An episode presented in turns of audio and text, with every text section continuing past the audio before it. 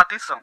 Esse conteúdo é produzido por adultos, para adultos e não deve ser consumido por menores. Se você ainda não tem 18 anos, nós não damos o nosso consentimento para que você continue escutando.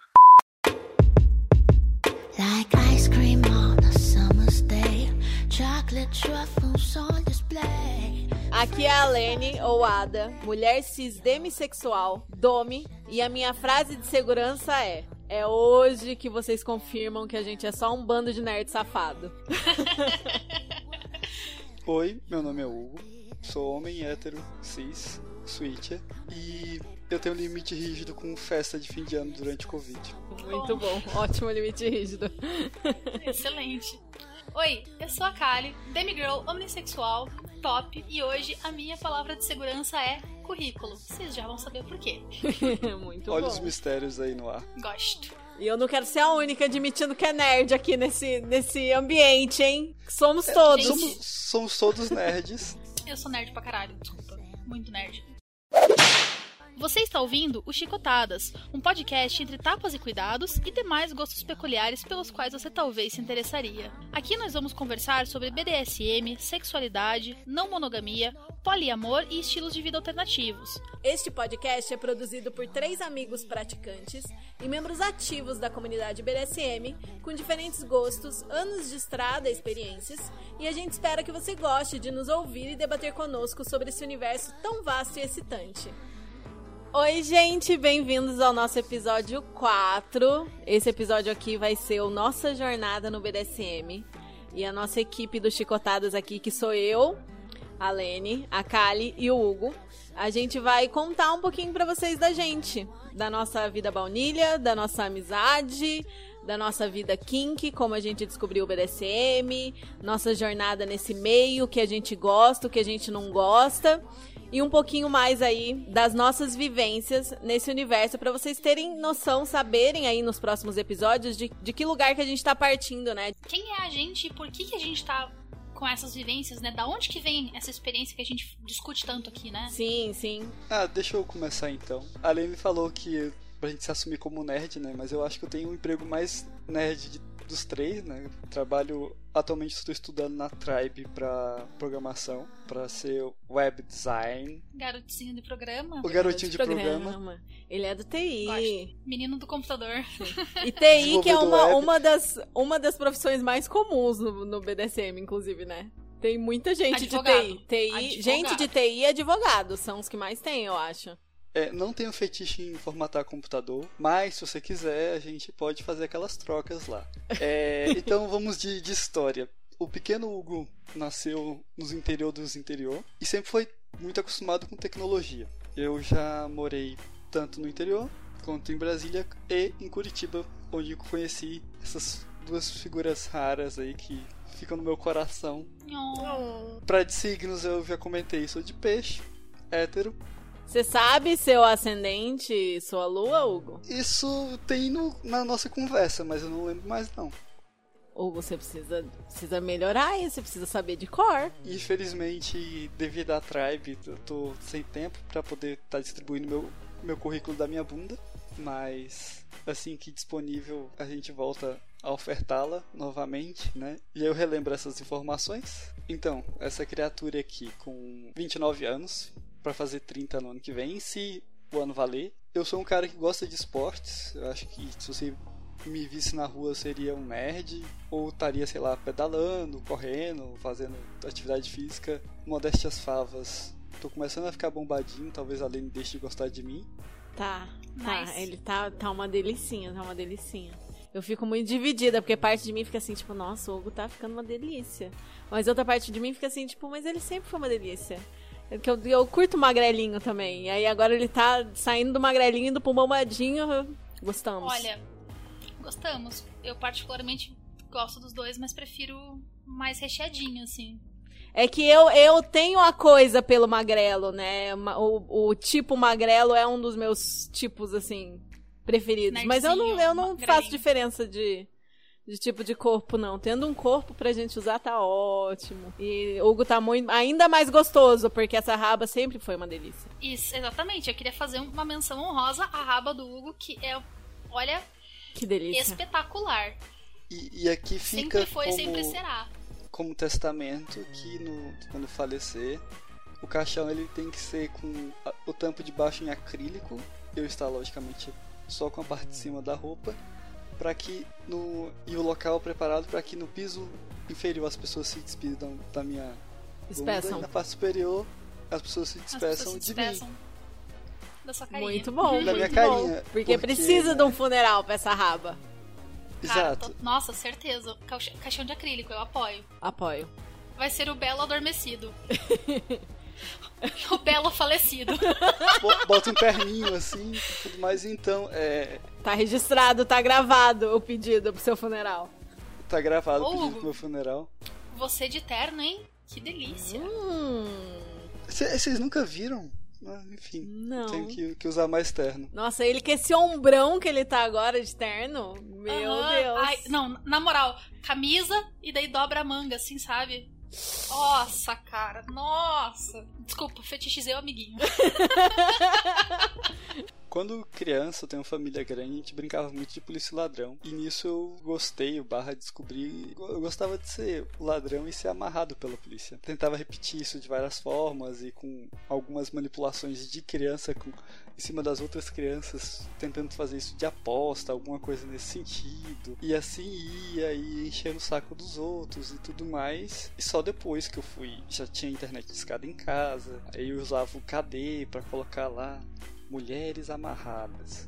E daí eu descobri que tinha um nome em inglês que aparecia muito mais foto de mulher amarrada. Então, e aí eu copiava e colava esse nome e uhul, tinha bastante coisa lá. Então essa minha jornada começou por aí e depois eu fui tentando entender o que era, eu via que outras letras apareciam junto com aquelas outras fotos, dentre elas essa sigla muito famosa, e aí a gente começa a ler, começa a entender, mas eu acho que eu fui muito mais atraído por esse lugar aí. E daí começou tudo, aí eu comecei a descobrir que existem pessoas no Brasil que fazem isso. E aqui eu deixo o meu grande abraço, beijo ao Algemadas, que na época era um fotolog. Vocês verem como eu sou velho, isso aí tá antes do Orkut, para as crianças que não sabem, né, a cronologia das coisas. Então tem o Fotolog Algemadas aí, que aí eu conversei com e aí descobri que isso as outras pessoas faziam. Poxa, vou ver grupos, nisso eu já morava em Brasília. E aí que eu entrei em contato com uma vaca profana, que tá nativa até hoje.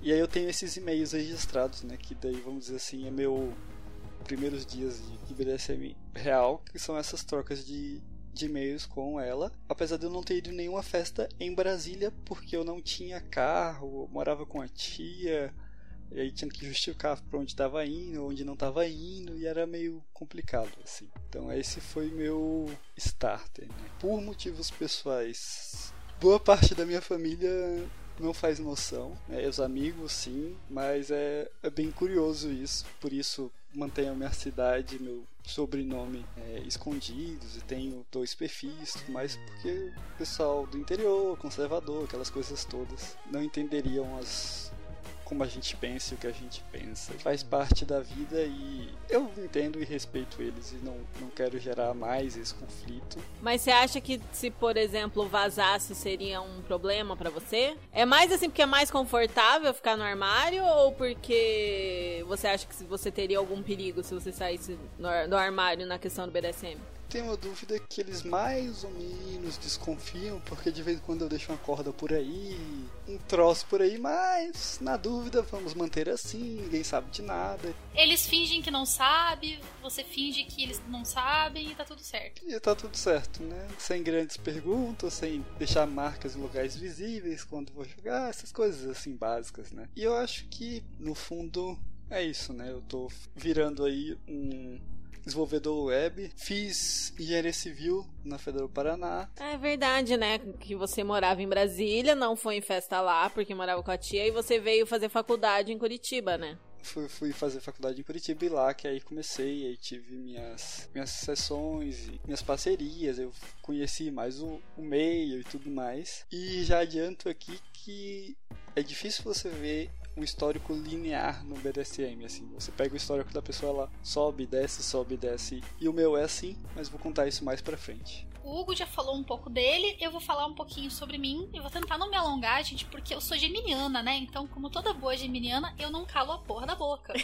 meu nome, Baunilha, é Patrícia e o meu apelido no BDSM é Kali. É, eu sou de Curitiba, mas um pedaço do meu coração mora em São Paulo, porque eu tenho muitos amigos em São Paulo, muita gente querida. Eu sou demigirl, meu gênero é o de uma pessoa que foi designada mulher ao nascer, mas eu não me sinto mulher o tempo todo. Tem alguns momentos em que eu não sei o que eu me sinto.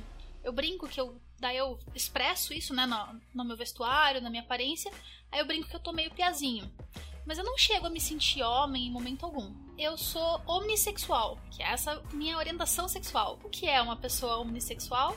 É uma pessoa que tem atração sexual pelas pessoas de todos os gêneros, e leva em consideração a expressão de gênero da pessoa. Não é que nem o pansexual que tanto faz a expressão de gênero da pessoa. Na verdade, eu levo muito em consideração porque faz parte do que faz a pessoa atrativa para mim. Atualmente, eu estou solteira e aceitando o currículo para Bottoms. É por isso que a minha palavra de segurança hoje é currículo.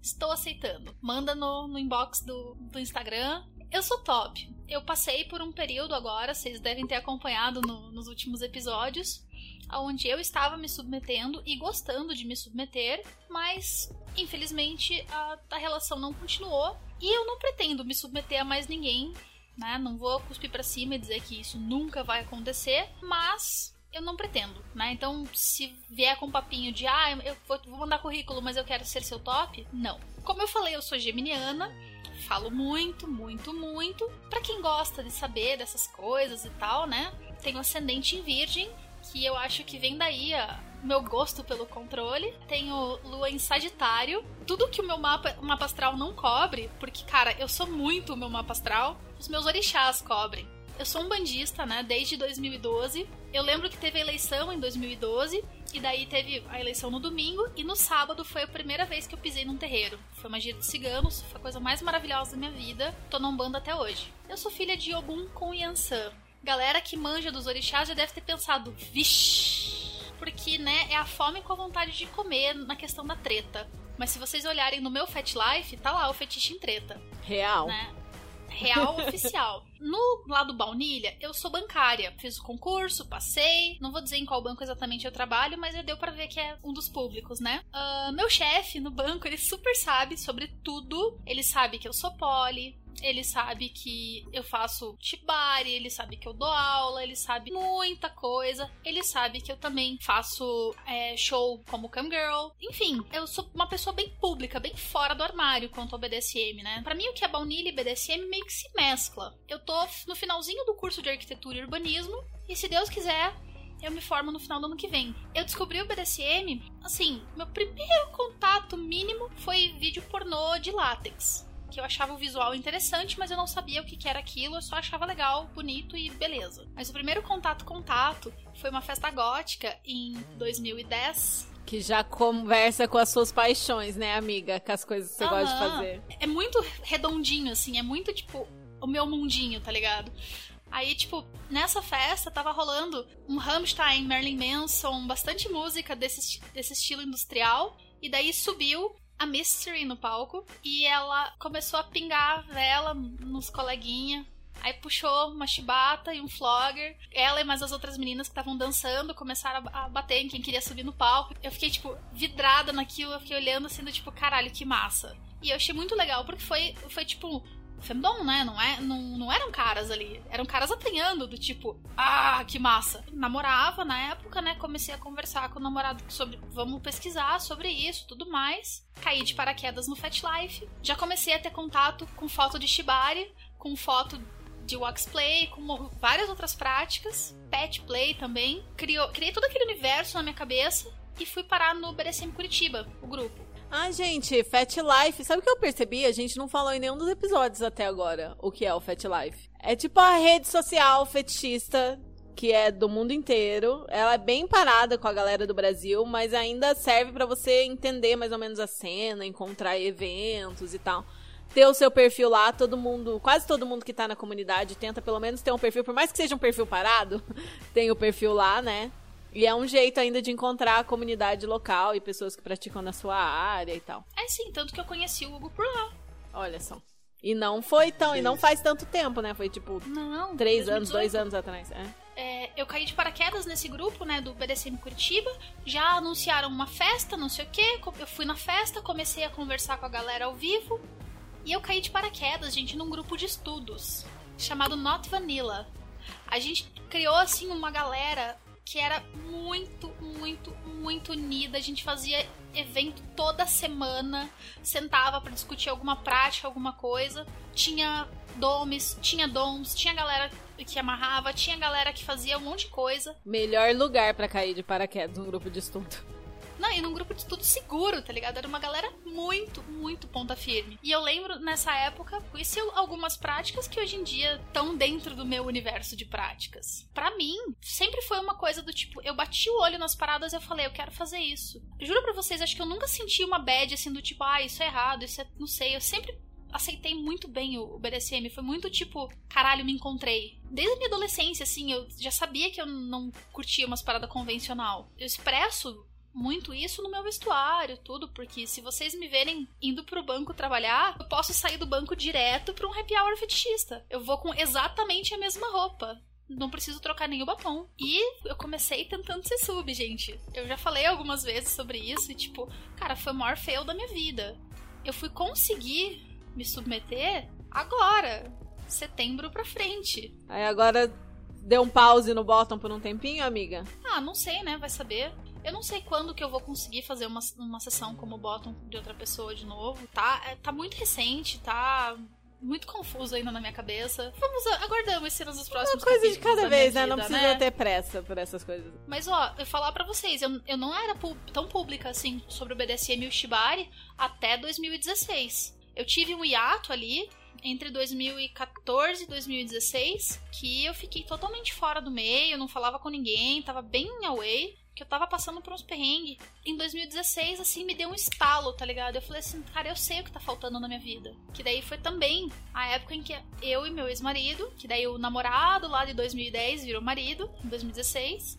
Finalzinho do ano a gente sentou, conversou. Eu vinha mostrando pra ele alguns posts da comunidade Poly and Kink, alguma coisa assim lá do, do Fat Life, comunidade gringa. Teve um deles que ele falava sobre o Serial Monogamist, que foi o que deu aquele, aquela explosão, assim. do- Isso faz sentido pra mim, porque, tipo, eu esperava terminar um relacionamento pra entrar em outro. É isso que eu ia perguntar, se era um texto que associava o serial monogamous, né, o monogâmico serial com alguém que pode ser não mono, né? Que tipo, não precisa terminar um pra começar outro, pode ter dois simultâneos.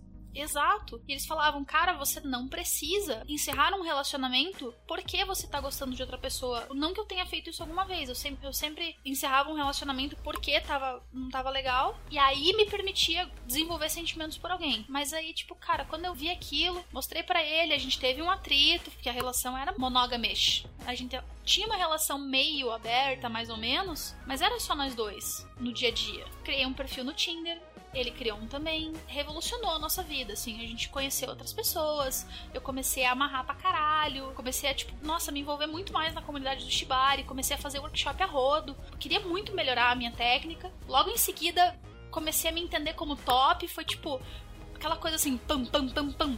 Bem no meu, no, meu, ritmo normal, né? Mudança, mudança, mudança, mudança, mudança. Uma atrás da outra. E daí, de repente, pá, novo, novo nick, né? Me reapresentei pra galera. Falei, ó, gente, a partir de agora eu vou usar o nick de Kali. Mas nessa época, eu era super no armário. Aí, em 2019, não, em 2018, eu tive um atrito com uma pessoa que me ameaçou de me expor. Aí eu olhei assim: quer saber? Ninguém vai me expor nunca nessa vida. Eu vou contar pra todo mundo. Tomei o controle da minha vida e fui lá, contei pra todo mundo, abri um monte de coisa e foi libertador, gente. Juro pra vocês, foi a melhor coisa que eu fiz. Aí em 2019 eu fui pra Brasília. Aí minha mãe assim: o que, que você vai fazer lá? Vou dar aula daquele negócio de amarrar as pessoas. Aff, que ridículo. Minha mãe, ela só acha ridículo.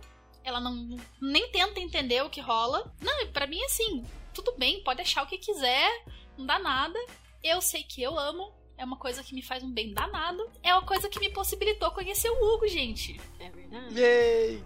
Então, Alene, Conte-nos a sua história. Ao mesmo tempo que eu gosto muito de falar de mim, eu fico meio. Eu fico me sentindo esquisita quando eu falo de mim, sabe? Mas enfim, meu nome baunilha é Alene, meu nick é Ada. Eu não me importo com vocês saberem. É... Aliás, muito do que a gente tá falando aqui é um aprofundamento do que a gente já falou no piloto, né? Desculpa aí o que a gente tá repetindo.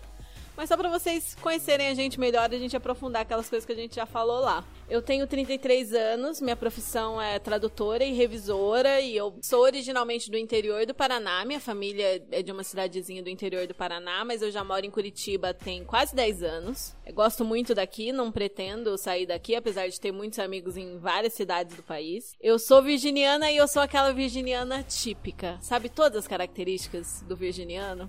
Eu tenho mais ou menos uns 92%, assim.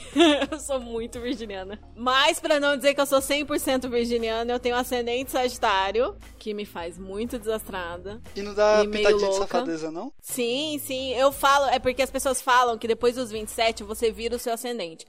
Eu não concordo com isso, eu acho que você aceita melhor e lida melhor com as características do seu ascendente. No meu caso, funciona, porque depois dos 27, 28, 29, depois dos 30, na verdade, eu fui ficando cada vez mais bêbada, piranha e desastrada. São características de Sagitário. Bom, eu tenho a lua em Sagitário, bêbada, check. Piranha, check. Desastrada, bom, eu cortei o dedo hoje cortando brócolis, então. check. É, e minha lua é em Libra, o que me faz ótima conselheira, modéstia à parte, porque eu sou, eu sou aquela pessoa que nunca vai comprar só o seu lado. Eu vou sempre olhar todo lado da situação. Às vezes a Kali fica pistola comigo por causa disso.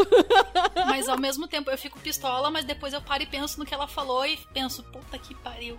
Ela tá coberta de razão. Eu. Cara, não, sério. Se vocês precisarem de conselhos, não peçam pra mim, porque eu sou a pessoa pistolita aqui do rolê. Peçam pra, pra Lene. É, tua lua em fogo, né? Pistolita. É, eu gosto de falar que eu sou demissexual, porque a minha orientação sexual e orientação de atrações no geral, cada vez que eu estudo mais isso, eu adiciono mais uma palavra na minha descrição de orientação. Porque eu com certeza não sou hétero, mas eu tô mais próximo de hétero do que de bi ou pan.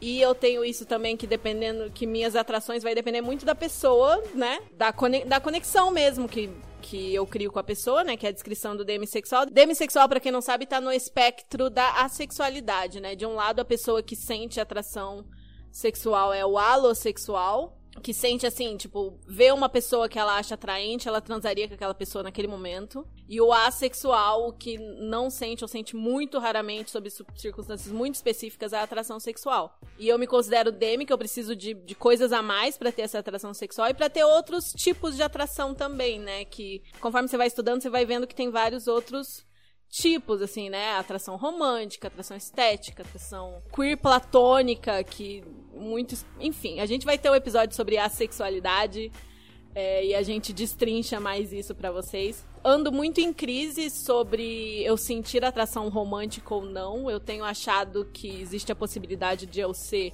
a romântica, que é a pessoa que não sente atração romântica, mas isso não significa que eu não sou carinhosa, afetuosa, inclusive muito pelo contrário, né? Eu sou uma pessoa Extremamente carinhosa. sim, muito amorosa, tô sempre cuidando de todo mundo. é, amo demais meus amigos, tenho conexões muito profundas com os meus amigos. E não sinto essa necessidade de ter conexões românticas, assim, sabe? Ter relacionamentos mesmo. Que conversa também com, com o que eu sou dentro do poliamor. Eu me considero solo poly, né? dentro da não monogamia, na verdade. Eu me considero solo poly e anarquista relacional. Solo poly é a pessoa que quer desenvolver conexões, mas que não tem interesse em ter relacionamentos primários, em ter hierarquias, que a prioridade da pessoa é ela mesma, né? Solo poly. É o meu relacionamento comigo mesmo, é o principal, é, é o meu relacionamento primário, e eu não tenho interesse em ter relacionamentos é, dentro de uma hierarquia, né? Que é muito comum no não mono, no poliamor, as pessoas terem hierarquias de relacionamentos e tal. E também não tenho vontade hoje, né? Não sei amanhã, mas hoje eu não tenho vontade de, de ter relacionamentos baunilha, assim, de, de namorar. morar junto, casar, não, não, é uma coisa que eu penso, assim, que, que eu vejo como necessidade na minha vida. Meus amigos são o suficiente para mim e eu tenho relações e conexões que são o suficiente para mim, que me deixam feliz o suficiente. Eu não sinto que falta nada. E o anarquista relacional é essa pessoa que considera todos os afetos, todas as relações significativas dela com a mesma importância. Então, mesmo se um dia eu for ter um relacionamento romântico sexual, eu não vou considerar que esse relacionamento é mais importante do que as amizades profundas que eu tenho. Isso eu levo muito assim pra minha vida, sabe? O, o, o tanto que é importante para mim as amizades na minha vida, assim. Nesse sentido de não ter uma coisa que é mais importante que a outra. Nossa, a gente é, é bem, bem oposta nesse aspecto, né? Tem esse jeito meio, meio brabo e tal, mas eu sou muito romântica, gente. Nossa senhora. Chega a ser ridículo. É, eu sou meio perdido nesse rolê. Já tive fases assim que eu achei que ia casar com o amor da minha vida, ter três filhos, um cachorro e tudo mais, não sei o que. Hoje em dia. Hum, hum. Às vezes eu sinto isso, sabe? Eu tô muito nesse trabalho assim de autoinvestigação no sentido, é porque você é assim ou é só porque você tá muito desiludido com a vida? Eu posso dizer aí pros dois lados assim, eu gosto muito da ideia de ter uma companheira, mas a quanto isso seria um casamento, a quanto isso seria um outro relacionamento. E aí eu não sei se de fato eu tô nessa fase de luto ainda pelo, pelo esse relacionamento, ou se de fato eu não gosto, ou quanto eu fui condicionado pela cultura, pela sociedade Sim. em esperar um relacionamento monogâmico. Isso é muito construído socialmente, né? Tipo, você tem que ter um parzinho para morrer com você. Ai, gente, eu super quero, cara. Eu, eu tenho muito essa pira. Eu me sinto muito bem, muito bem mesmo. Quando eu tenho o meu parzinho, dois parzinho, três parzinho, quatro, enfim. E eu descobri recentemente que é possível, sim, escolher fechar uma relação. Essa última relação que eu tive, eu realmente boto fé que, que dava.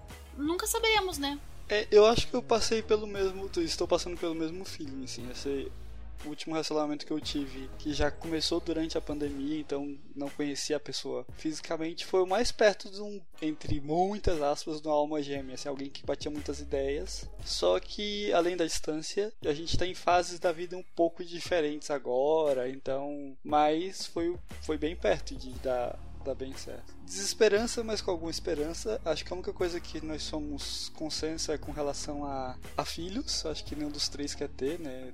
Meu sonho seria. Não, pera, antes de você falar disso, deixa eu só falar que coisa mais fofa, isso que ele falou. Nossa, velho. Muito fofinho, né? Vontade de abraçar você. Sim, abraçar os dois, né?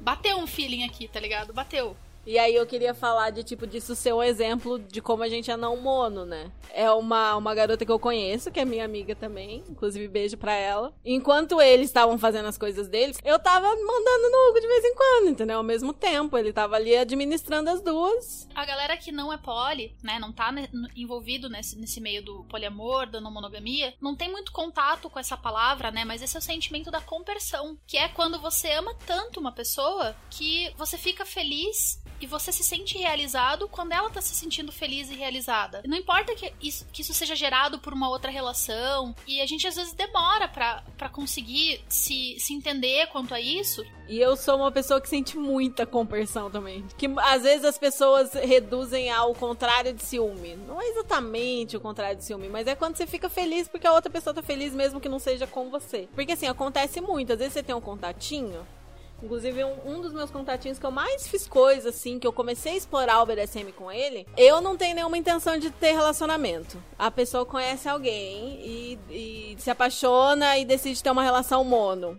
É ruim pra mim, entendeu? Porque eu perco o contatinho, porque a pessoa começa a ficar mono. Mas eu fico feliz pela pessoa.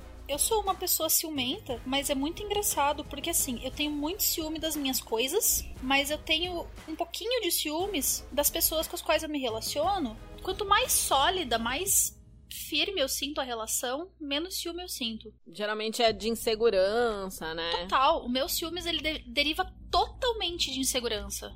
É uma bobeira, tá ligado? Tipo, eu sei que é bobeira, mas vai, vai explicar isso pra nossa cabeça, né? Aí vem o trabalho de diálogo, de autoestima, de conversar sobre essas coisas. Bom, continuando, eu falei das minhas orientações não mono, né? Entramos aqui num papo sobre não monogamia. É, no baunilha, além do BDSM, é que assim, gente, eu sou muito nerd. E quando eu descubro um assunto novo que eu gosto, eu investigo aquilo e começo a estudar, estudar, estudar e descobrir novas coisas. Então, assim, volta e meia eu tenho uma obsessão diferente, sabe? Eu encontro uma nova obsessão e aí eu fico louca por aquilo. E eu descobri duas obsessões que são incríveis, porque tem universos enormes dentro delas e eu nunca fico sem coisa nova para conhecer que é, claro, o BDSM. E outra paixão muito grande na minha vida é o teatro. Teatro e teatro musical. Eu amo muito. Eu, inclusive, é, tenho um podcast há mais de cinco anos sobre um desses temas. E é uma paixão muito grande, assim, na minha vida. E ao mesmo tempo que tem sempre uma prática nova de BDSM para você descobrir, aprender um fetiche novo para você se, se interessar, sempre tem um musical novo saindo para eu conhecer e, e descobrir, assistir e tudo mais. E aí são coisas que eu amo muito, como eu tava conversando com a Kali antes. É, eu sou de esquerda também, sou feminista também. Eu gosto muito de sempre me identificar como uma pessoa gorda, que eu acho que faz parte do meu ativismo também, deixar claro que eu sou uma mulher gorda, de esquerda, feminista, de humanas. É, eu sou bem. Eu sou uma pessoa que eu não consigo. Não sou muito boa de ser discreta e guardar segredo, sabe? Eu sou muito ruim nessas coisas. Eu, eu, Parece que eu tô vivendo uma mentira se eu tenho que omitir uma informação de alguém. Então, por exemplo, pra minha família, eu não falei do BDSM. Porque eu acho que é uma coisa que quando eu for contar para eles, vai dar um certo trabalho de explicar, de contar todos os lados e tal. Mas a verdade é que eu também não consigo manter isso 100% em segredo. Eu imagino que eles até já saibam, como é o caso da família do Hugo também. Eles já devem desconfiar, já devem saber, só que eles não querem ter essa conversa, entendeu? E aí eu fico também, é melhor não ter essa conversa.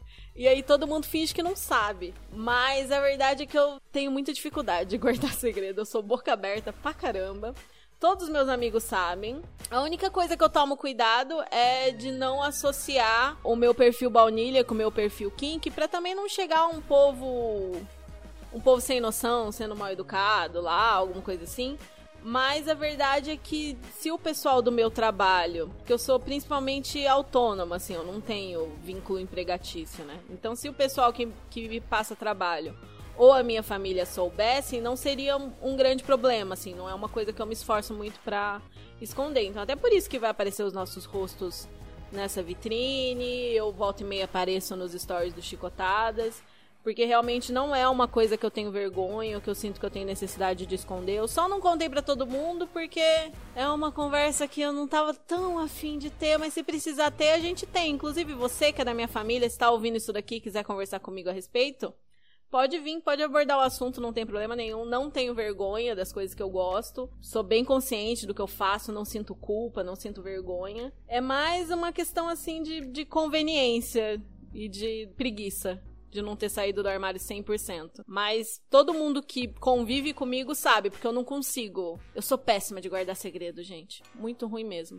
eu tive, assim, uma, uma trajetória sexual bem diferente, porque eu tive uma criação muito católica. Criação católica, culpa católica é um negócio complicado, né? Então eu demorei um tempo, assim, para me libertar dessas coisas. E eu sempre tive um tanto de interesse em pegging, né? Que é aquela prática de uma mulher cis penetrar um homem cis é, com o uso de uma cinta. É, eu sempre tive esse interesse assim, mas nunca tinha conseguido explorar quando mais nova. Eu tive um namoradinho, perdi a virgindade e tal, e depois disso rolou um bloqueio sexual muito louco, assim, por causa de questões com o corpo na época, por causa de. Lembrando que eu tenho 33 anos hoje, gente. Isso foi na época que eu tinha 18, 19 é, por causa de questões com corpo, questões com religião e tudo mais. Então eu passei um bom tempo assim, sem fazer nada sexualmente. Fui me redescobrir e reviver e ter assim meu renascimento sexual quando eu já tava ali com 28, 29. Que foi quando eu me permiti descobrir novas coisas, aprender novas coisas. E, e nesse meio tempo, assim, eu não fazia nada. Eu tinha ainda um pouco de interesse, mas minha libido era muito baixa e tal.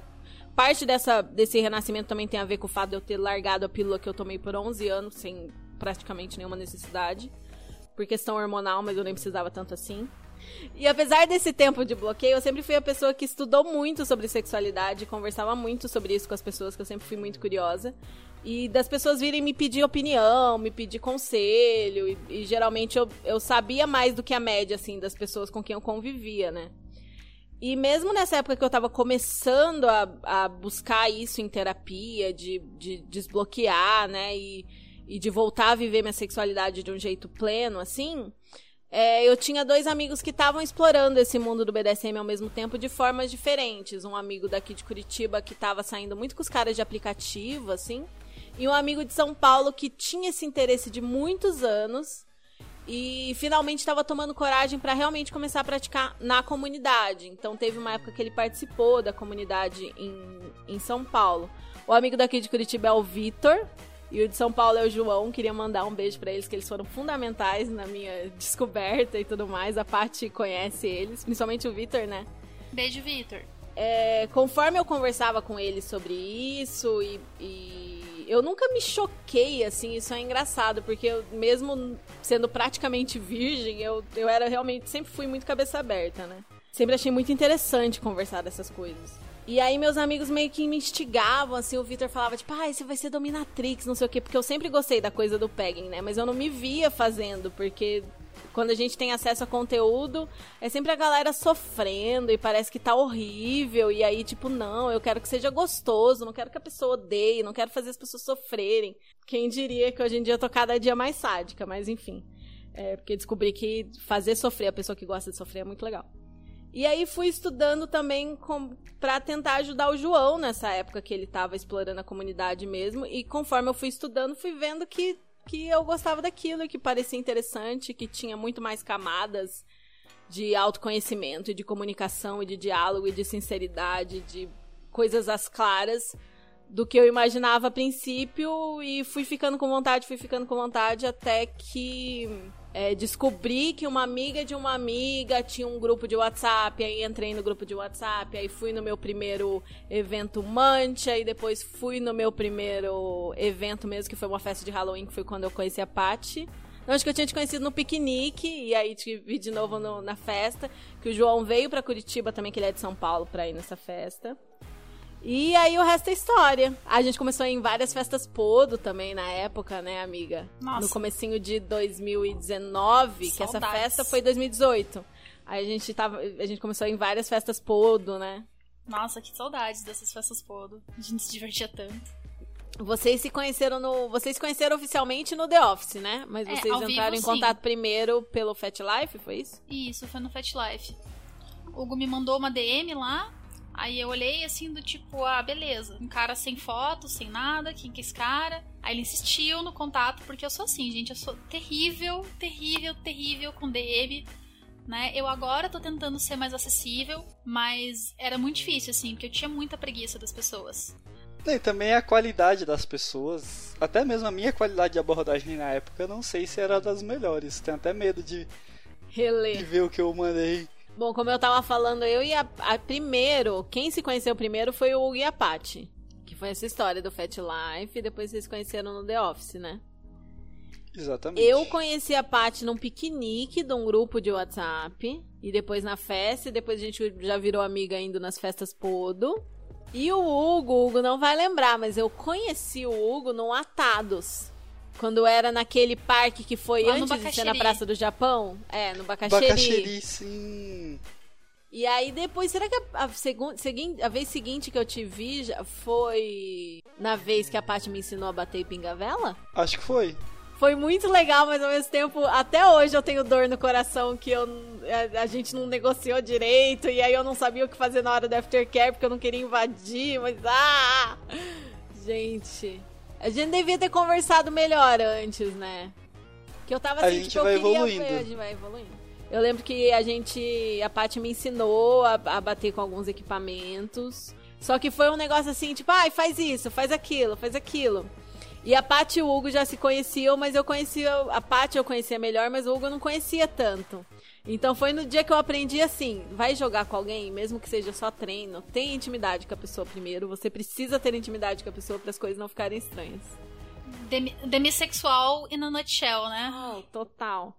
Porque no final eu queria, tipo. A gente conversou, óbvio, mas, mas chegou uma pessoa, uma quarta pessoa aleatória lá. E aí eu ficava assim, tipo eu abraço o Hugo, eu converso com ele, o que, que eu faço? A gente não conversa sobre o que falar. Será que ele tá desconfortável? Mas eu tô desconfortável, mas ai meu Deus, o que eu devia fazer agora? E a parte está distraída, não consegue me ajudar agora.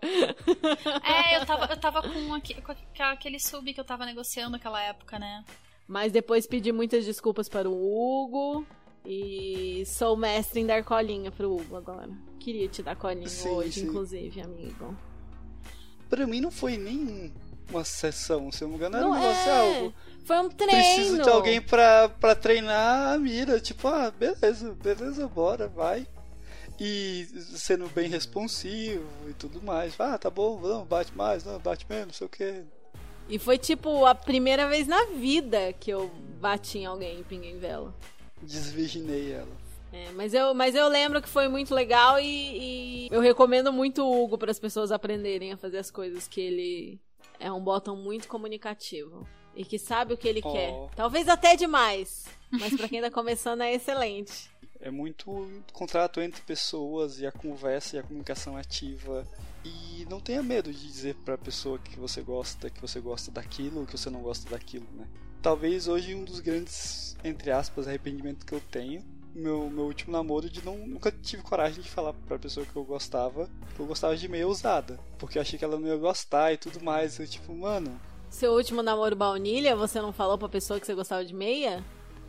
E daí agora você fica pedindo pras amigas, né? Falar nisso, quando eu voltar pra academia, eu preciso lembrar de usar os meiões. É, é pessoas que estão me escutando, mulheres que praticam atividade física.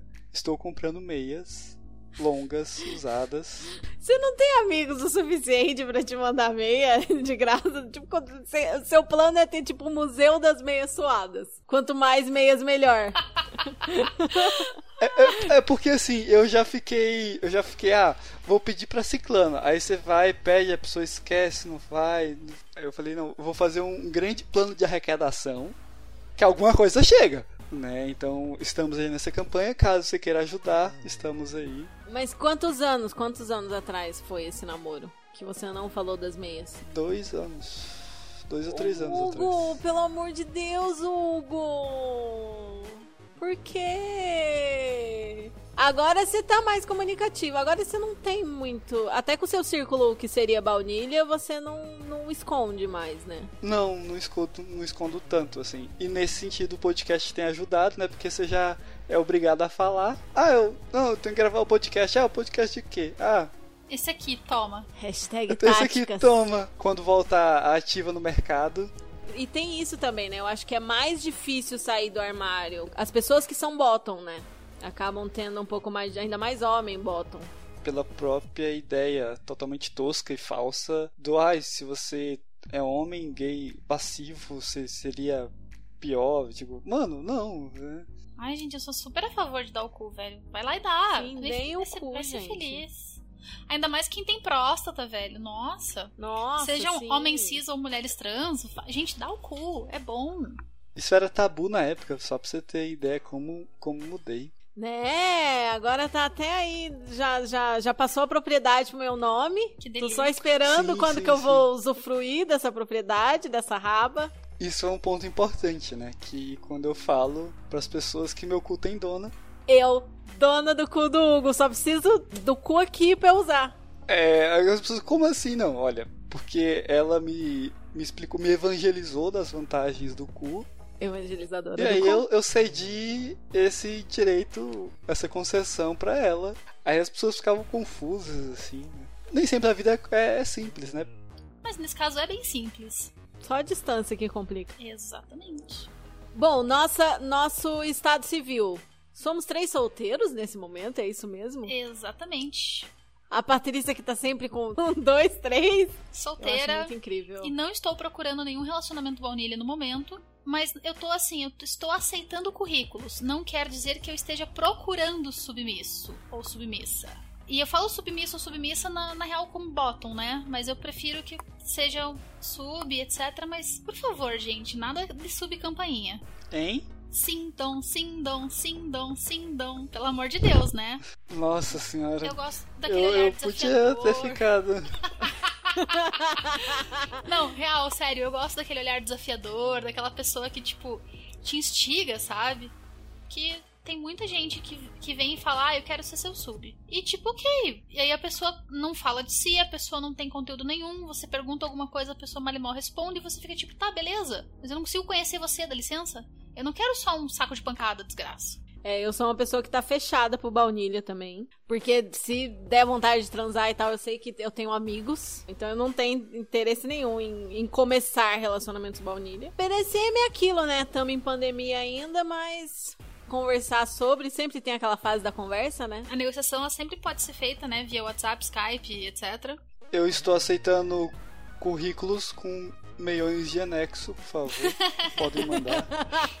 Você considera que você já teve DS, assim? Porque eu, tipo, eu considero que eu já tive fases de consideração, mas que eu nunca fechei uma DS. assim Exatamente, mesma coisa. Eu nunca, até hoje, passei da fase de consideração. Um dos motivos, né? Ah, mas você tem 10 anos de BD. Gente, eu tenho 10 anos de BD, mas eu só fui começar a ter. Pensar em ter um bottom ano passado. Antes eu tava mega satisfeita com avulsas. Agora que eu tô com a mãozinha coçando pra ter um, um bichinho pra chamar de meu, um elfo doméstico de preferência. Já eu já tive uma DS com a senhora, que eu não consultei ela se eu posso citá-la, então. Mas tive, tive uma, uma DS sim. Pelo menos acredito pela minha parte, acredito que ela- pela parte dela foi sim. Um relacionamento muito bom. Mas eu acho que foi naquele esquema, foi bastante tempo, não foram tantas sessões assim. Pelas condições de, de vida, né? Mas foi muito divertido, foi muito profundo. Isso, sem a menor sombra de dúvida, foi bem profundo pros dois, assim.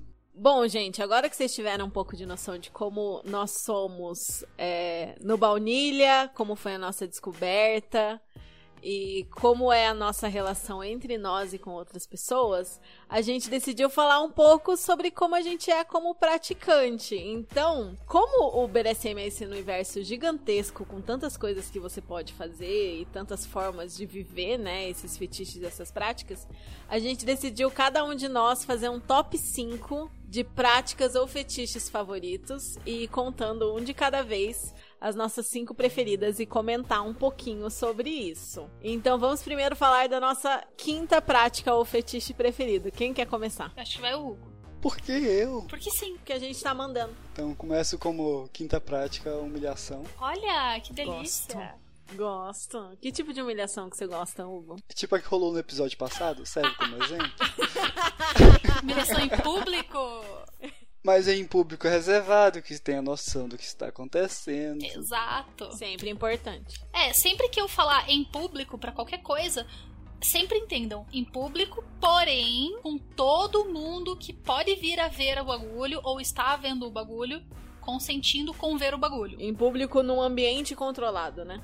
Que as pessoas Exatamente. consentiram. Sim, sim, sim. E o seu, Alene? Só isso, você não vai falar mais? Tipo, você gosta de, por exemplo, ser colocado na berlinda e fazerem muita pergunta pra você que você tem que responder, ou talvez te colocarem numa situação um pouco ridícula pra você passar uma vergonhinha, mas ao mesmo tempo uma vergonhinha gostosa. Aí não sei, só sei que tô ficando com tesão. Credo que delícia. então, acho, então acho que nós sabemos a nossa resposta, não é mesmo? A minha quinta prática preferida é que assim, eu demorei muito pra descobrir que podia ser legal bater nas pessoas, que quando eu entrei na comunidade eu achava muito chato o povo se batendo, eu não via graça. Fui descobrindo conforme fui conhecendo masoquistas e aprendendo as técnicas e tudo mais. Mas, quando se trata de dor física e causar dor física, a minha preferida disparada na frente, que por isso que tá aqui em quinto lugar, é o tapa na cara. Tapa na Meu cara é uma Deus. delícia. Como eu amo dar tapa na cara. Porque o quê? Qual é o meu grande problema com cenas de impact play, de jogos de impacto no X? Você só vê a bunda da pessoa.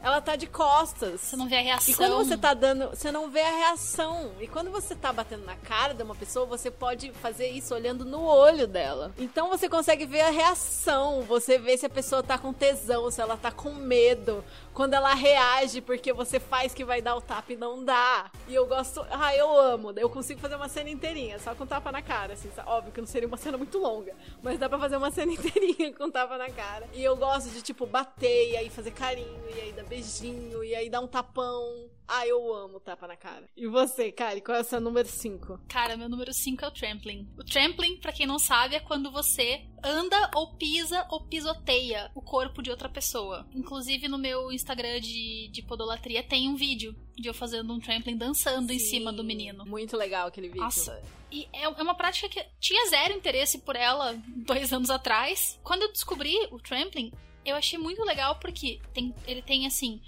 Tem alguns aspectos que eu gosto no BDSM, que ele tem técnica para você fazer, ele tem a questão de você fazer ele de uma forma sensual ou de uma forma ogra. Você pode fazer descalço, com salto, sem salto, de bota, de sapatilha, de tênis. Pode fazer, tipo, de várias formas. De chuteira. De chuteira também. Nossa, as travinhas deve ser sensacional pisar. Que deve doer pra cacete. E, tipo, você pode. acho, acho que o Hugo quer fazer isso. Oi, Hugo, tudo bem? Não, é, é, é porque existem vários tipos de chuteira. Tem algumas que acredito eu que não dê para fazer. Mas existem outras chuteiras que, que aceitam, normalmente aceitam, sim. Oi, Hugo, eu calço 38, tá?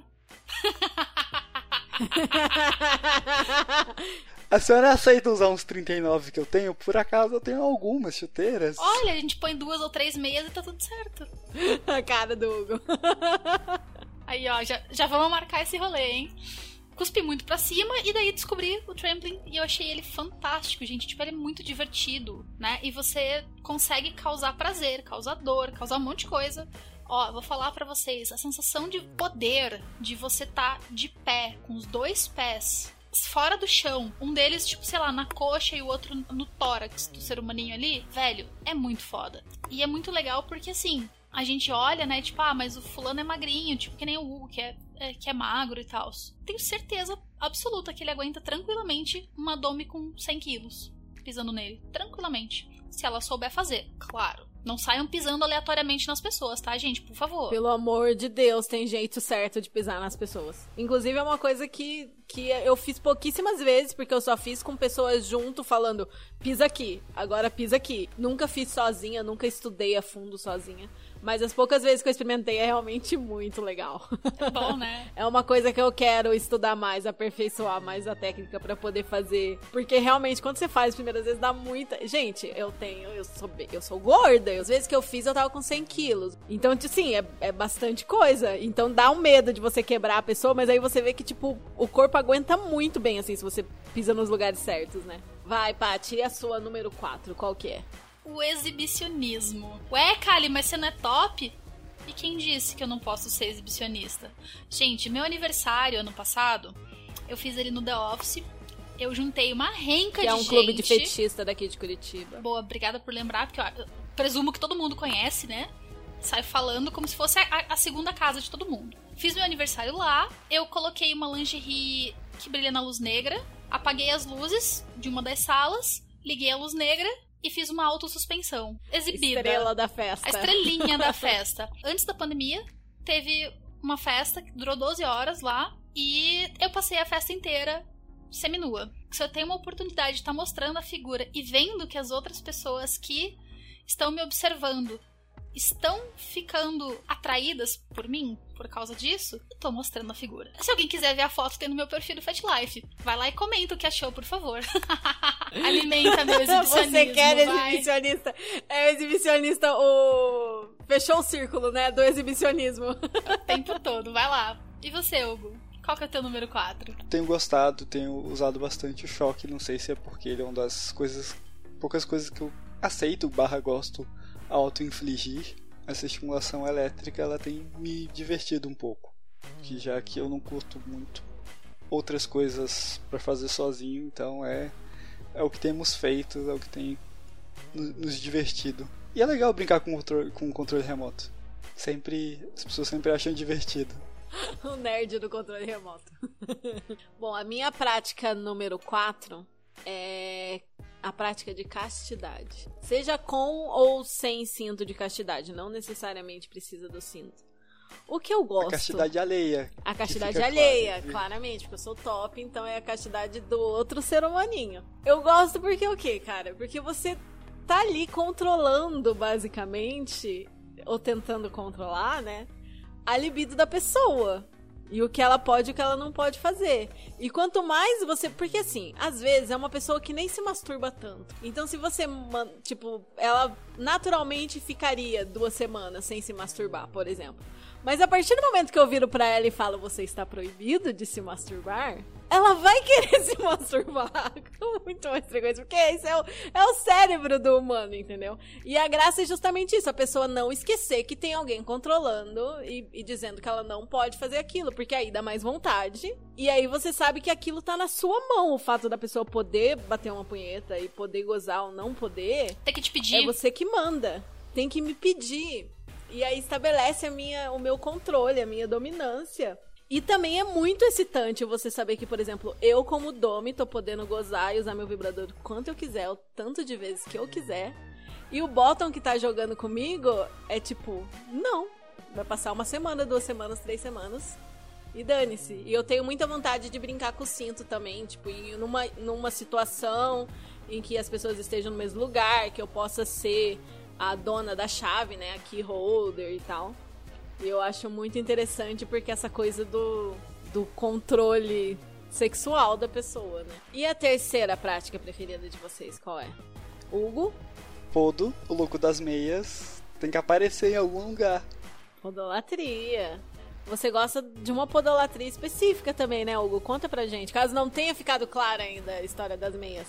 Cerca de 40% dos homens, teoricamente, tem algum tipo de fetiche por pés. Só que dentro desses fetiches, pelo que eu li em algum site, alguma vez na vida, existem mais de 27 tipos diferentes de especificações por pés. Que os podos são específicos.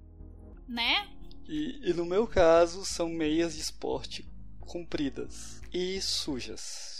Você gosta do visual, né? Mas você também gosta. Do olfato, do tato, do contato. E da meia estar suada e quentinha depois de muitas horas de exercício físico. De preferência por vários dias, né? Hugo? Ah, precisa ter chulé, no caso. Uhum. É, Chulezinho. digo, o fator humilhação aumenta nesse sentido aí, que dá aquela relembrada, mas Mas só tiver só quentinha e molhadinha, já, já é bom já, também, né? já, é, já é bom também. Já. E a sua, Lene? Qual o seu terceiro item da... Meu terceiro item é anal play, ou práticas anais. Eu gosto muito de plug, de pegging e de beijo grego também. E cara, por quê, né? Que delícia! A sensação de poder. E o tanto, a gente vai falar, a gente vai ter muitos episódios só sobre isso. Um deles, inclusive, ainda não saiu, mas já está gravado. Mas assim, tem a sensação de poder, tem a sensação de ser você dando aquele prazer pra pessoa. E tem o fato que, assim, se você, mulher cis que nos ouve, nunca ouviu o gemido de uma pessoa dona de próstata tendo a sua próstata estimulada, não precisa nem, nem ser penetração se a pessoa tem um bloqueio, assim, sabe? Pode ser assim, aquele beijo grego e tal. Se você nunca ouviu esse gemido, ou se o seu parceiro, a pessoa, né, com próstata que você se relaciona, nunca se permitiu isso, conversem sobre isso, tenta. Uma, uma linguinha, um carinhozinho. É, só um carinho, precioso. né? É. É um beijinho, gente. Ah, é tão bom. Poucas coisas no mundo são tão boas de ouvir quanto o gemido Esse da gemido. próstata bem estimulada. Mano, esse gemido é foda. Nossa, é muito foda. Ao mesmo tempo que a pessoa que se permite isso, né? E que topa e que, e que gosta e que aceita explorar esse lado, tem toda esse- essa coisa da vulnerabilidade, assim, que, tipo, me dá muito tesão também. A pessoa, né? Que se permite, que, que tenha confiança em mim de fazer essas coisas, assim. Eu adoro. E a sua número 3, Paty? É bem clichêzona, gente. Nossa, impact play, jogos de impacto. Mas é aquela coisa.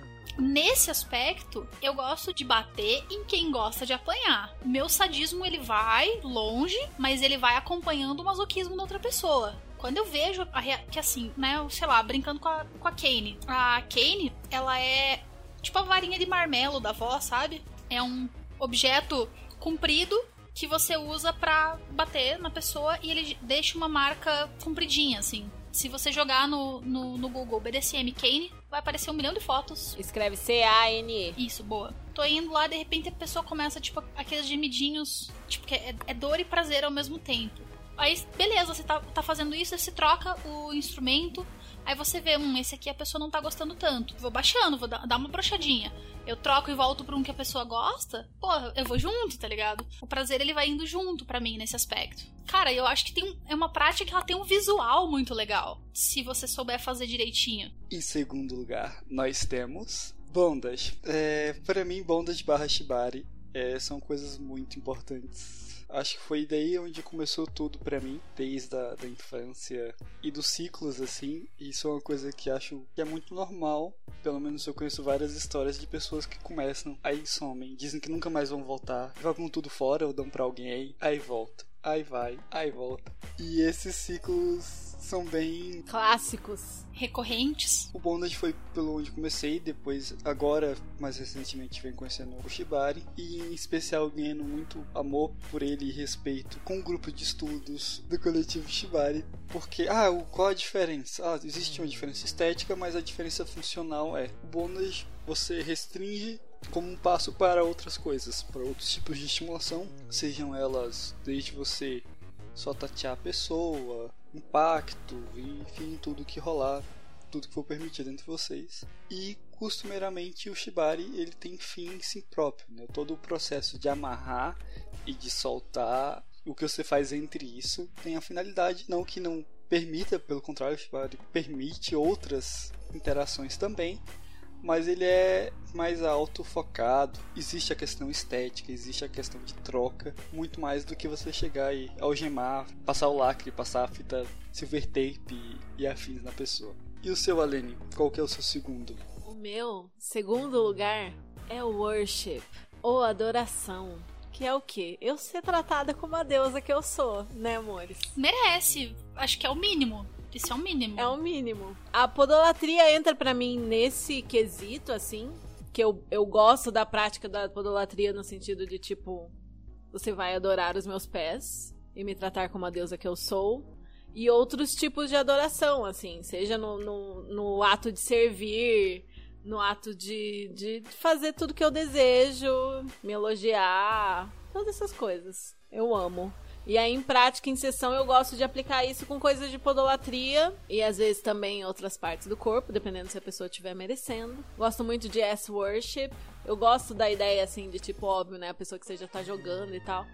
Aquela ideia do você só vai merecer encostar no meu pé e no meu cu. E olhe lá. É bem interessante Vai precisar mesmo. comer muito arroz com feijão para encostar nessa buceta. Talvez isso seja muito pesado pra você deixar no podcast. Eu estou com um pouco de vergonha. Mas é basicamente essa a ideia. Eu acho que tem que deixar. E o seu segundo lugar, Paty? O meu segundo lugar, ele vai pra hierofilia. Pra quem não sabe, é, uma, é um, um fetiche mega polêmico. Do que que se trata? E o meu é bem específico, né? Então, mas, né, lembrem-se sempre, crianças, your kink is not my kink and that's okay. Seu fetiche não é o meu fetiche, tudo bem não vamos fazer kink shaming com ninguém. A hierofilia, no geral, é quando você tem tesão na, na parada da hierarquia da religião, seja ela qual for. No meu caso, eu tenho gosto especial por blasfêmia com a religião católica. Por exemplo, fazer um spanking, tipo, sei lá, me vestir de, de freira toda bonitinha, sem maquiagem, sem nada, e fazer, tipo, uma, um, fazer uma sessão inteira, assim. E a pessoa me chamando de madre. Ou, como tava pensando em fazer uma cena similar, ele vestido de padre e eu de freira, do tipo, padre, eu pequei. Parte de mim acha isso muito interessante, mas assim, eu acho que a, a culpa católica não permitiria eu fazer alguma coisa do tipo. Não que eu acho que é errado, né? Tipo, se eu tivesse com alguém que. É, a maioria dos fetiches, se eu tivesse uma relação com alguém que quer muito aquilo, que fosse muito importante não fosse limite para mim, eu faria. Mas parte de mim fica assim, tipo, meu Deus, não, mas ao mesmo tempo sim. Credo, que delícia. é porque na verdade, o tabu. Acho que assim, gente, se não existisse tabu na sociedade, talvez o BDSM nem existiria. Não teria né? necessidade. Muitas das coisas que a gente gosta vêm de algo que é tabu. Mas eu acho que existiria o BDSM como grupo de estudos de coisas. Formas seguras é, de fazer as coisas perigosas. É. Da mesma forma que a galera se reúne, sei lá, pra praticar parkour, né? Por exemplo. A galera ia se É, reunir pra verdade. estudar essas paradas aí. Ah, não, ó, você pode fazer esse movimento assim. Essa frase pode ser tanto numa reunião do grupo de parkour quanto do grupo de estudos de BDSM. Ah, você que tem lesão no, no cotovelo, fazer assim não. Segura o seu punho assim e dobra aqui. Poderia ser da aula de tênis. Ou da aula de Impact Play. Em primeiro lugar, ai que, nossa, que novidade. A Kali vai falar sobre o Shibari, meu Deus, lá vem a Kali falar sobre o Shibari de novo. Ó, gente, eu só vou falar que é Shibari, todo mundo já sabe, todo mundo já conhece, o Hugo já descre- descreveu bastante, e é isso. Vocês querem tentar adivinhar o, o- qual que é o do Hugo, qual que é o meu? Eu não faço a menor ideia. Nem o do Hugo, nem o meu? O do Hugo eu acho que eu sei. Na, na boa, se o teu não é cu, qual que vai ser? O que, que eu gosto mais do que cu? Eu acho obediência. Controle? Ah, não sei. Não. Do Hugo, Que que do é Hugo é meu? prendedores, né, Hugo? Claro. Sério? Claro. Claro. Prendedores. Sim. Eu achava que você gostava mais das mesas do que dos prendedores, sabia? Ah, mas eu acho que porque os prendedores é fácil, eu tenho, tenho uma sacola, não preciso falar com ninguém. Digo, só falo que coloca e pronto, as mesas você tem que pedir, a pessoa tem que fazer e tudo mais. E... Agora eu fiquei curioso pra saber. Ah, sim, prendedores eu costumo usar tanto de roupa quanto aqueles de papelaria, pretinho, sabe? Todos os tamanhos possíveis e Ele afins, tem uma sacolinha bem divertida, inclusive. E prendedores de mamilos também, né? Sim, sim, prendedores de mamilo. O meu preferido, que é um- uma prática e um fetiche que é muito amplo, é gigantesco. E é uma coisa que, assim, sempre permeia tudo que eu faço. Um pouquinho que seja. É porque, óbvio, que, que não é pra todo mundo. Tem gente que tem limite com isso, então não dá pra pegar pesado. Mas, assim, aquela, aquela levezinha, pelo menos, em algum momento, né? Se tá tudo combinado, conversado, eu coloco, que é humilhação. Eu amo humilhação e degradação. É verdade, eu, eu, ta- eu fiz as contas aqui agora e você não, você não falou de humilhação em ponto nenhum e eu tô tipo. Mas eu- o Hugo falou, daí por isso que eu não, não, não pensei pra você. Eu amo humilhação. E é uma prática que envolve uma negociação mais extensa. Se- com- quanto mais você aprofunda, mais negociação você precisa fazer, porque mexe com muito tabu, mexe com muita coisa que a pessoa já viveu. Então não é uma coisa que você faz. Eu, pelo menos, não acredito nisso, né? Eu não jamais faria. Com alguém que você acabou de conhecer, que você não negociou direito. É uma coisa que tem que ser negociada muito especificamente. Eu tenho alguns limites com humilhação, né? Que assim, tem algumas opressões que eu não tô disposta a brincar com aquilo, a mexer com aquilo. Mas o que tá dentro do que eu- os meus bottoms gosta, gostam e eu gosto, é, seja humilhação física, seja humilhação emocional, seja degradação, eu acho muito gostoso de fazer. E também tem a coisa de se divertir, sabe? Eu adoro a, a coisa de colocar o bottom numa situação meio constrangedora. é, fazer ele fazer alguma tarefa que não faz muito sentido, mas que eu vou rir daquilo, entendeu? E eu amo, eu amo, eu me divirto demais. É, mas é aquilo, né? Com pessoas que, que você conversou muito direitinho e que gostam muito daquilo. Como o Hugo, né, Hugo? Exatamente. E é uma, uma coisa que a pessoa tem que ter um- uma estabilidade emocional e psicológica para poder brincar. Porque é, pode ser pesado, pode, dois despertar gatilhos não, Sim. não revelados. Por exemplo, é, se um dia vocês me verem dançando, é, que não seja forró, deixar claro isso, provavelmente é uma tarefa da Arene, tá? E eu peço desculpas de forma antecipada já. Porque você dança muito mal, Hugo? Eu achei divertido quando eu mandei ele. Danço muito mal. Zero ritmos. Teve uma vez que o Hugo. Ele pediu uma punição. Gente, a pessoa me vira e pede uma punição achando que eu vou botar prendedor nele, entendeu? achando que eu vou fazer alguma coisa que ele gosta. Eu falei, tipo, tá, você precisa de uma punição, ok. Vai aprender duas coreografias de fit dance e vai apresentar pra mim. E aí foi isso que ele fez. Foi muito divertido. Vamos aprender mais coreografias, Hugo? Sem tempo pra agora, senhora. Sem tempo. Sem cara. tempo, Estaremos, irmão. anotando, estaremos anotando seu pedido para mais tarde, assim que for possível. Re- Retornaremos com a sua solicitação. E eu gosto muito. Quer anotar o protocolo, senhora? Cusão. Ombado, do Arrombado caralho. pra caralho. Uma coisa que vocês não falaram, que eu acho bem importante falar sobre a humilhação, é que é muito necessário um puta aftercare bem feito Sim. depois. Pra ambas as pessoas. Quem é o top vai se autoavaliar, vai descobrir o que, que precisa para aftercare, conversar com o bottom, o bottom tem que se autoavaliar também, vai descobrir o que, que precisa de aftercare e vão sentar os dois e fazer aftercare um pro outro de forma horizontal depois da sessão. Porque, gente, pode dar uma merda gigantesca, psicologicamente falando. E, tipo, é uma prática tão gostosa que não vale a pena a gente deixar ela dar merda.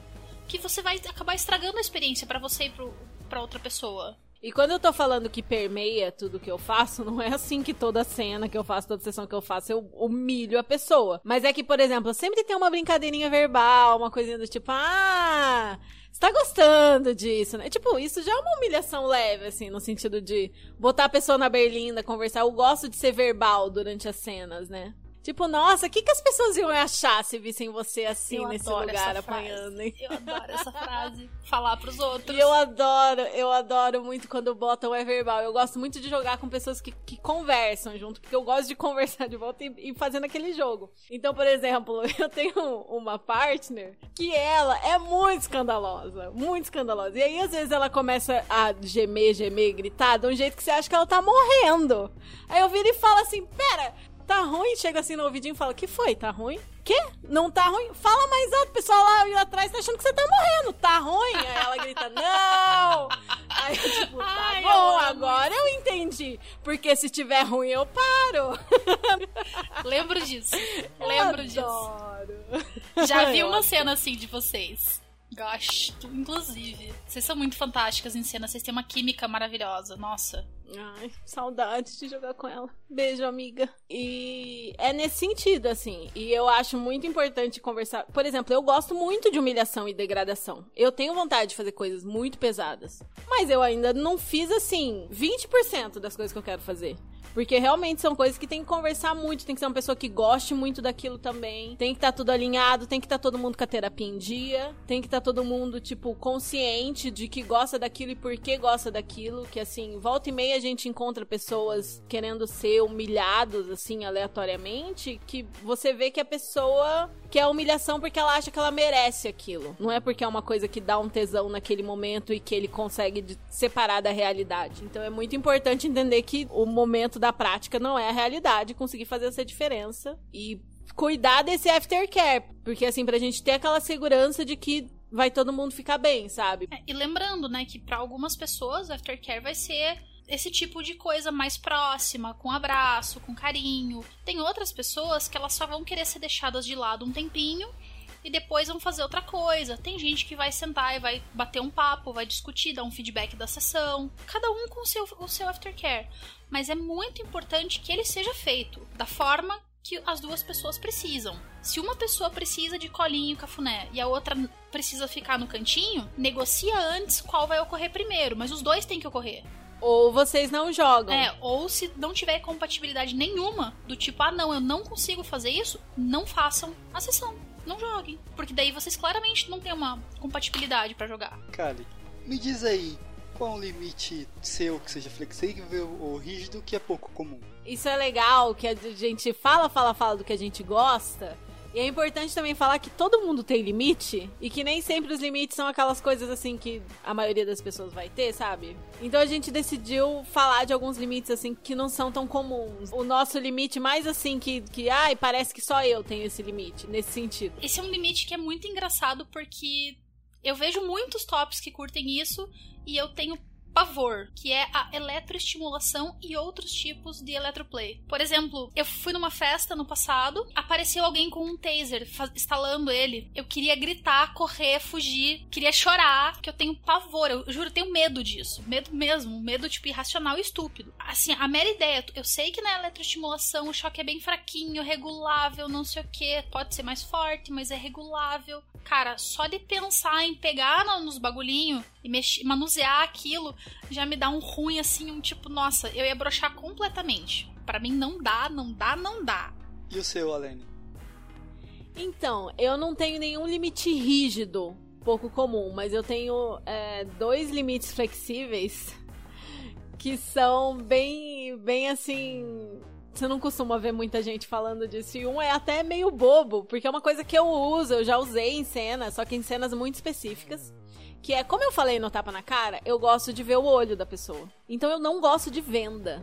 Eu não curto venda. As únicas situações em que eu já usei venda foi assim, num dia que eu tava muito atrapalhada, muito iniciante, eu não queria que o bottom visse eu me atrapalhando. Então você bota uma venda e finge que você tá tirando um sentido dele, mas é só porque você não sabe direito o que você tá fazendo e você precisa de tempo para respirar. Ou prática de sensações, sensation play, que você vai, por exemplo, né, passar coisas no corpo da pessoa, causar arrepio, cócega, não sei o que. É mais interessante que a pessoa não veja o que você está fazendo.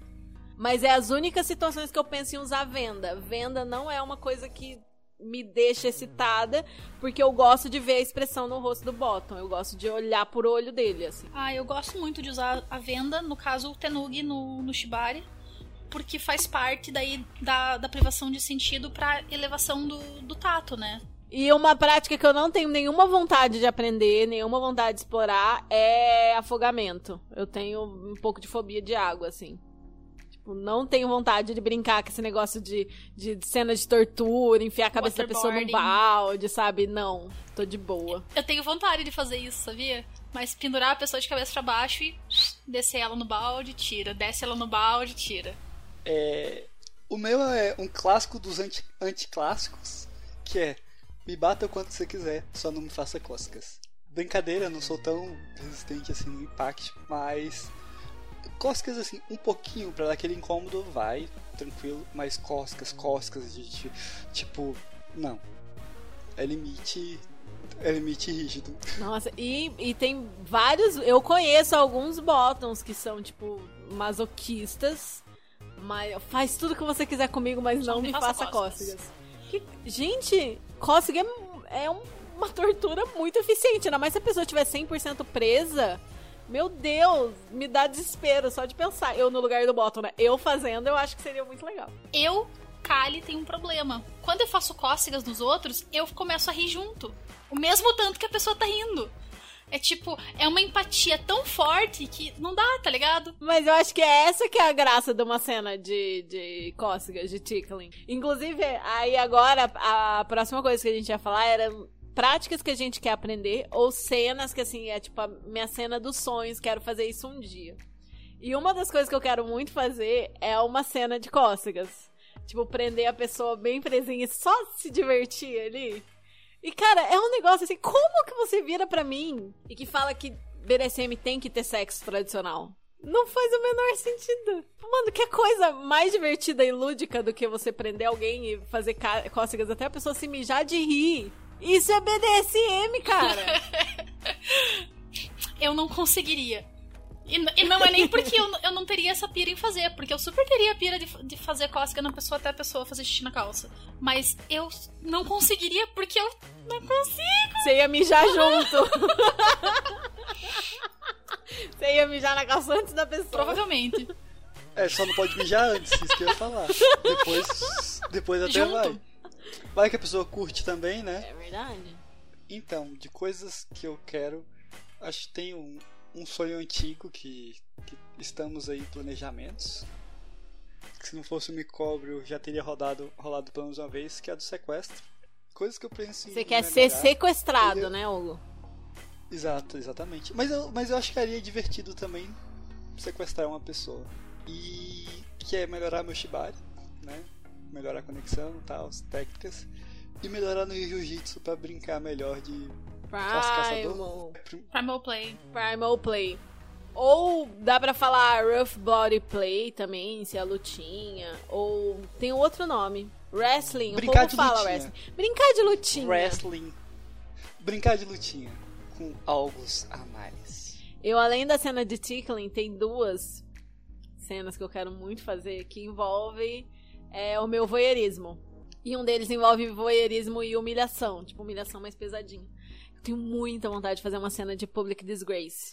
Ser tipo eu controlando uma sessão conjunta de public disgrace. Só que é uma cena que é difícil de levantar.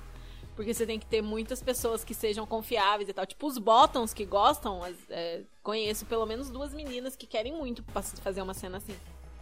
Só que aí você tem que juntar uma galera que seja todo mundo confiável, todo mundo, né, que negociar aquela play conjunta, ver os limites de todo mundo, conseguir controlar todo mundo, mas é uma cena que eu tenho muita vontade de fazer. Public Disgrace ou Desgraça Pública é assim, você vai pegar um bottom e vai, é, no caso eu comandaria a cena e aí colocaria todo mundo para usar aquela pessoa, ela seria usada por todos os tops do ambiente. N práticas, né? O que não foi o limite da pessoa. Envolvendo práticas sexuais também. Tipo, eu já fiz um, um, uma versão mirim de Public Disgrace, mas aí era, era uma festa que não podia nada, não podia penetração, não podia oral e tal. Então a gente usou vários dildos e tal, deu uma brincadinha, foi super legal. Mas foi uma versão mais soft. Né? E você, Paty, qual é a sua cena ou prática que você quer explorar? Ah, eu na verdade agora eu tô já, já estou começando, né, o treinamento que é o chicote longo. E assim, ah, mas Kali, você falou que você não era sádica nesse talvez. É aquela coisa, né? Sempre tem demanda. Para toda mão que quer bater tem uma bunda para apanhar. Se organizar direitinho. Então vamos aqui pro nosso último bloco de perguntas. Então eu pergunto para vocês, quero que a gente responda e no futuro eu vou querer muito que os nossos convidados respondam isso também. Que conselho você daria para você mesmo quando você começou a praticar? Que conselho você acha que faria toda a diferença se você tivesse ouvido naquela época que você tava descobrindo o BDSM? Cara, eu falaria para mim mesma, um, gênero não define posição, não é porque você é homem, não é porque você é mulher que você vai ser top ou bottom. E não faltava exemplo ao meu redor, mas eu chegaria e falaria isso com todas as letras. E eu diria: experimenta, vai lá e brinca um pouco de tudo. Sabe essas palestras e workshops e etc que você tá vendo no grupo de estudos? Vai lá e experimenta, porque eu demorei muito tempo para experimentar as coisas. Eu morria de medo. Joga o medo no bolso e vai com medo mesmo. Experimenta. Um pouquinho de cada vez, com gente de confiança. E você, Hugo? Então, eu acho que eu daria. Vai com calma, porque não é uma moda, é parte de você. Não é um negócio que vai sumir amanhã, não é um negócio escasso. Pelo contrário, é um negócio que está com você. Não precisa ser. A sua primeira sessão não precisa ser esplendorosa. Vamos jogar bem a real. Dificilmente a, a primeira sessão ela vai ser boa como a primeira coisa de quase tudo na vida. Você vai estar com muito medo, vai estar muito ansioso e vai com calma. Leve seu tempo, estuda. É, eu, eu, eu pensei em colocar ah, estuda mais, mas eu fiquei pensando, mano, na época não tinha o que estudar. Como eu não sabia inglês, não tinha. Hoje você tem alguma coisa para ler em português, mas antigamente você não tinha nada. Isso antigamente, cinco anos atrás, você já, você já não precisa ir tão. Verdade. Hoje em dia já tem uma galera produzindo conteúdo, mas realmente, três anos atrás não tinha conteúdo em português. Eu aprendi tanto, eu estudei tanto, consegui pegar tanta coisa porque eu sei inglês. Eu também. A maior parte das coisas que eu aprendi ao longo do tempo, ou veio do, do grupo de estudos, que alguém aprendeu com outra pessoa ou na internet em inglês, ou eu pesquisei e aprendi inglês na internet, principalmente no Fat Life. Eu, primeiro, não precisa ter tanto medo, porque eu demorei muito para começar a tentar entrar na comunidade, assim, que eu tinha pavor, sei lá, do que que eu tinha tanto medo. Eu sempre fui boca aberta, eu sempre fui sem vergonha, sempre falei de tudo, era natural, mas eu tinha, tive muito medo de entrar no meu primeiro grupo de estudo, de ir no primeiro evento, de conversar com as pessoas, de dar minhas opiniões, eu tinha medo de tudo, assim, mesmo já naquela época eu já tendo estudado bastante, já tendo uma base, eu ficava assim, tipo, não, não vou falar que eu vou falar merda. É, então, primeiro, não precisa ter tanto medo. E segundo, vai no seu tempo, não se compare e para de se preocupar com as opiniões alheias. Porque eu me boicotei muito, eu me segurei muito, eu me privei muito no início por causa de uma certa pressão invisível que existia, assim, sabe? Das pessoas colocarem expectativas nela em você, julgar se você é boa ou se você não é, porque você faz isso ou não faz aquilo. E, cara, cada pessoa tem seu tempo, entendeu? O meu tempo é muito lento, mas quando eu comecei, quando eu tive a segurança de começar, de fazer as coisas mesmo. Nunca mais parou. Foi, entendeu? Nunca mais parei. Mas eu sofri muita pressão pra assim. Por que, que você não tá fazendo nada nas festas? Jogar Por que, que você não tá público, fazendo né? cena? Por que, que você não tá jogando em público? Tem alguma coisa esquisita, hein? Será que ela é dome mesmo? Não tente impor o- usar o tempo das outras pessoas como régua pra você. Vai no seu tempo. E aí, coisas que aprendemos com BDSM. Eu posso colocar que a minha capacidade de comunicação e a minha autoaceitação é, em relação a tudo, inclusive ao meu corpo, deslanchou muito mais com relação ao BDSM. Porque se eu sou hoje capaz de falar que eu gosto de meias fedidas e suadas, sem nenhum pingo de vergonha, eu fico imaginando que outra coisa eu teria vergonha ou medo de falar, dificuldade de expressar isso. né? Quando você negocia e essa negociação é bem clara, é, as coisas tendem a fluir. Isso vale tanto para o mercado de trabalho quanto para tudo, família, tudo. Né? É que a gente tem lá os soft skills e essa parte de comunicação é bem batida, né? O pessoal reclama principalmente da, comunica da falta de comunicação dos programadores que não sabem transitar entre as linguagens humanas e explicar para uma pessoa que não é do meio. Então, acredito que eu ganho pontinhos aí que o BDSM veio me ajudar nisso. Isso é incrível e é crucial pra, pra fazer BDSM bem de forma segura, assim, conseguir trocar feedback, né? Nesse sentido, tem muito que o BDSM me ensinou, mas tem muito também o que a comunidade me trouxe, o que eu aprendi com a comunidade, todas as, as conexões que eu fiz, todas as novas relações que eu tive, toda essa, essa sensação de pertencimento, de não estou sozinha, de tem outras pessoas que curtem essas coisas como eu, e, e nesse ponto que é muito positivo quando você se permite se abrir, conhecer pessoas e conversar sobre aquilo que você achava que era tão bizarro dentro da sua cabeça. Mas não é, cara. Tem uma galera que gosta das mesmas coisas que você.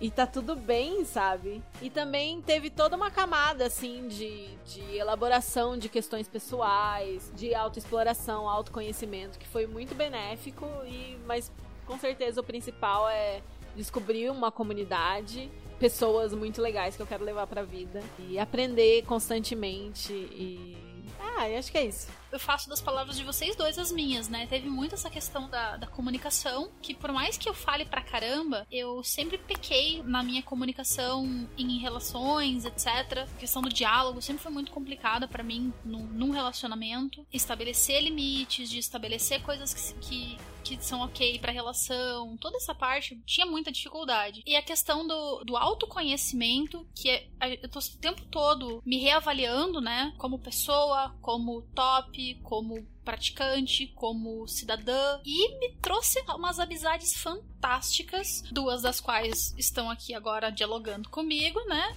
Inclusive duas das mais importantes que, a, que o BDSM me trouxe. A maioria dos meus amigos hoje em dia tá no meio, alguns que não eram do meio estão entrando. Sempre assim. A gente é tão apaixonado. Isso que é legal de ser fora do armário. Que a gente é tão apaixonado por aquilo que ou a gente pelo menos ajuda a desconstruir o preconceito dos Aham. nossos amigos, ou eles ficam interessados em realmente experimentar, em conhecer, assim. Eu, nossa, eu levei vários amigos pra comunidade, assim. Obrigada por eles, porque eles são fantásticos também. É, e também tem a questão de que o BDSM ele me permitiu conhecer muita gente, não só aqui em Curitiba, na comunidade, mas em outros estados. Ter uma rede de contatos no Brasil inteiro. Ter gente com quem eu, eu consigo dividir e consigo mostrar essa parte de mim. E eu sei que eu não vou ser julgada, sabe? Isso que a Alene falou do senso de pertencimento é muito importante. Pra mim sempre foi uma questão que eu nunca me senti pertencente a nada. Comecei a me sentir pertencendo a uma comunidade quando eu comecei a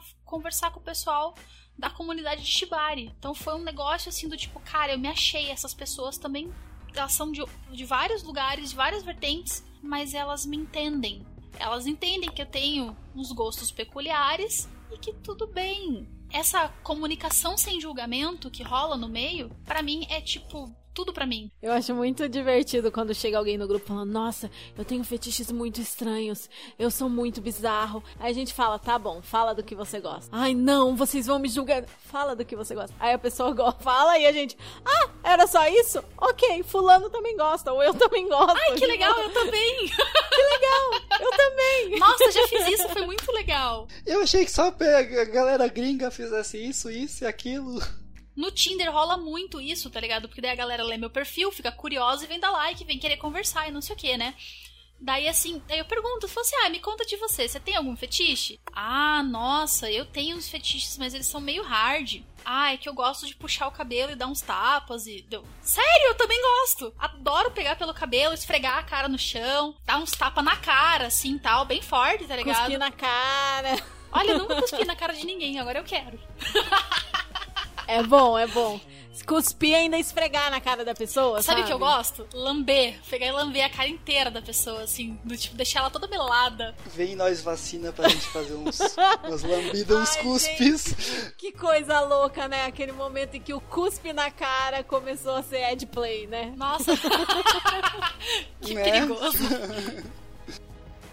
Então, galera, se você ficou curioso, curiosa com a nossa nossa trajetória, próximo episódio tem a ver com isso, mas é um quase surpresa. A Lene não libere que eu fale mais nada além disso. É um piloto especial. Esperamos os seus feedbacks e Disque Meia 0800 Sox. Estamos aguardando. E por hoje foi isso, gente. Se você tiver algum comentário a fazer, seja feedback positivo, puxão de orelha, perguntas, histórias, ou mesmo para anunciar um produto local ou serviço aqui no Chicotadas, manda uma mensagem pra gente. O Instagram do podcast é chicotadaspodcast e você também pode enviar um e-mail para chicotadaspodcast.gmail.com ou mandar uma mensagem anônima pro nosso Curious Cat, que também é Chicotadas Podcast. Manda que a gente vai adorar e podemos ler sua mensagem, não revelaremos seu nome sem a sua permissão, é claro, em um dos nossos próximos episódios. E para entrar em contato pessoalmente com cada um de nós, é só nos seguir nos arrobas do Instagram. O meu é arroba rainha.ada. O meu é arroba Riggerkali, R-I-G-G-E-R. K-A-L-I ou arroba kali.fit, F-E-E-T. O meu é arroba aprendiz underline bondage no Instagram. Podem seguir lá e mandar foto dos pés. Agradecemos. Com meias treinos também. longas de esporte. Manda meias. Essas Vocês coisas entenderam? né? Manda meias. Entenderam, né? Não ficou claro até agora? Ai, ai. Esse foi o Chicotadas de hoje. Obrigada a você que nos ouviu até aqui. Esperamos que tenha gostado. Lembrando que nós somos apenas amigos, não especialistas, que amam esse universo e que querem tornar o conteúdo sobre BDSM, sexualidades alternativas e não monogamia mais acessível para mais brasileiros. Nós não temos nenhuma intenção de ser donos da verdade e queremos criar um ambiente saudável para a troca de experiências e o debate com vocês que nos escutam. Os nossos episódios serão lançados a cada duas semanas, sempre nas segundas-feiras, e esperamos te ver de volta por aqui no próximo. Com o fim da nossa sessão, chegou a hora do Aftercare. Conta pra mim, gente, qual vai ser o Aftercare de vocês hoje? O meu vai ser um banhão bem gostoso, bem quentinho. Lavar o cabelo, botar um pijaminha quentinho. Fica bem confortável. Parece bem um aftercare mesmo. né? Aham, pra caralho. E o seu, Hugo? Sim, bem cara de aftercare. Depois dessas quase 3 horas e meia de gravação, que não sei quanto vão virar de bruto, eu tô devendo umas fricção que eu tenho que fazer aí gravar. E depois disso dormir, porque, né, já passamos do horário. Lembrando que, gente, não é nem 10 da noite, tá? É o Hugo que dorme cedo mesmo. Jesus Cristo. e você, Kali? Então, eu vou seguir a mesma vibe do banho quente e tudo mais.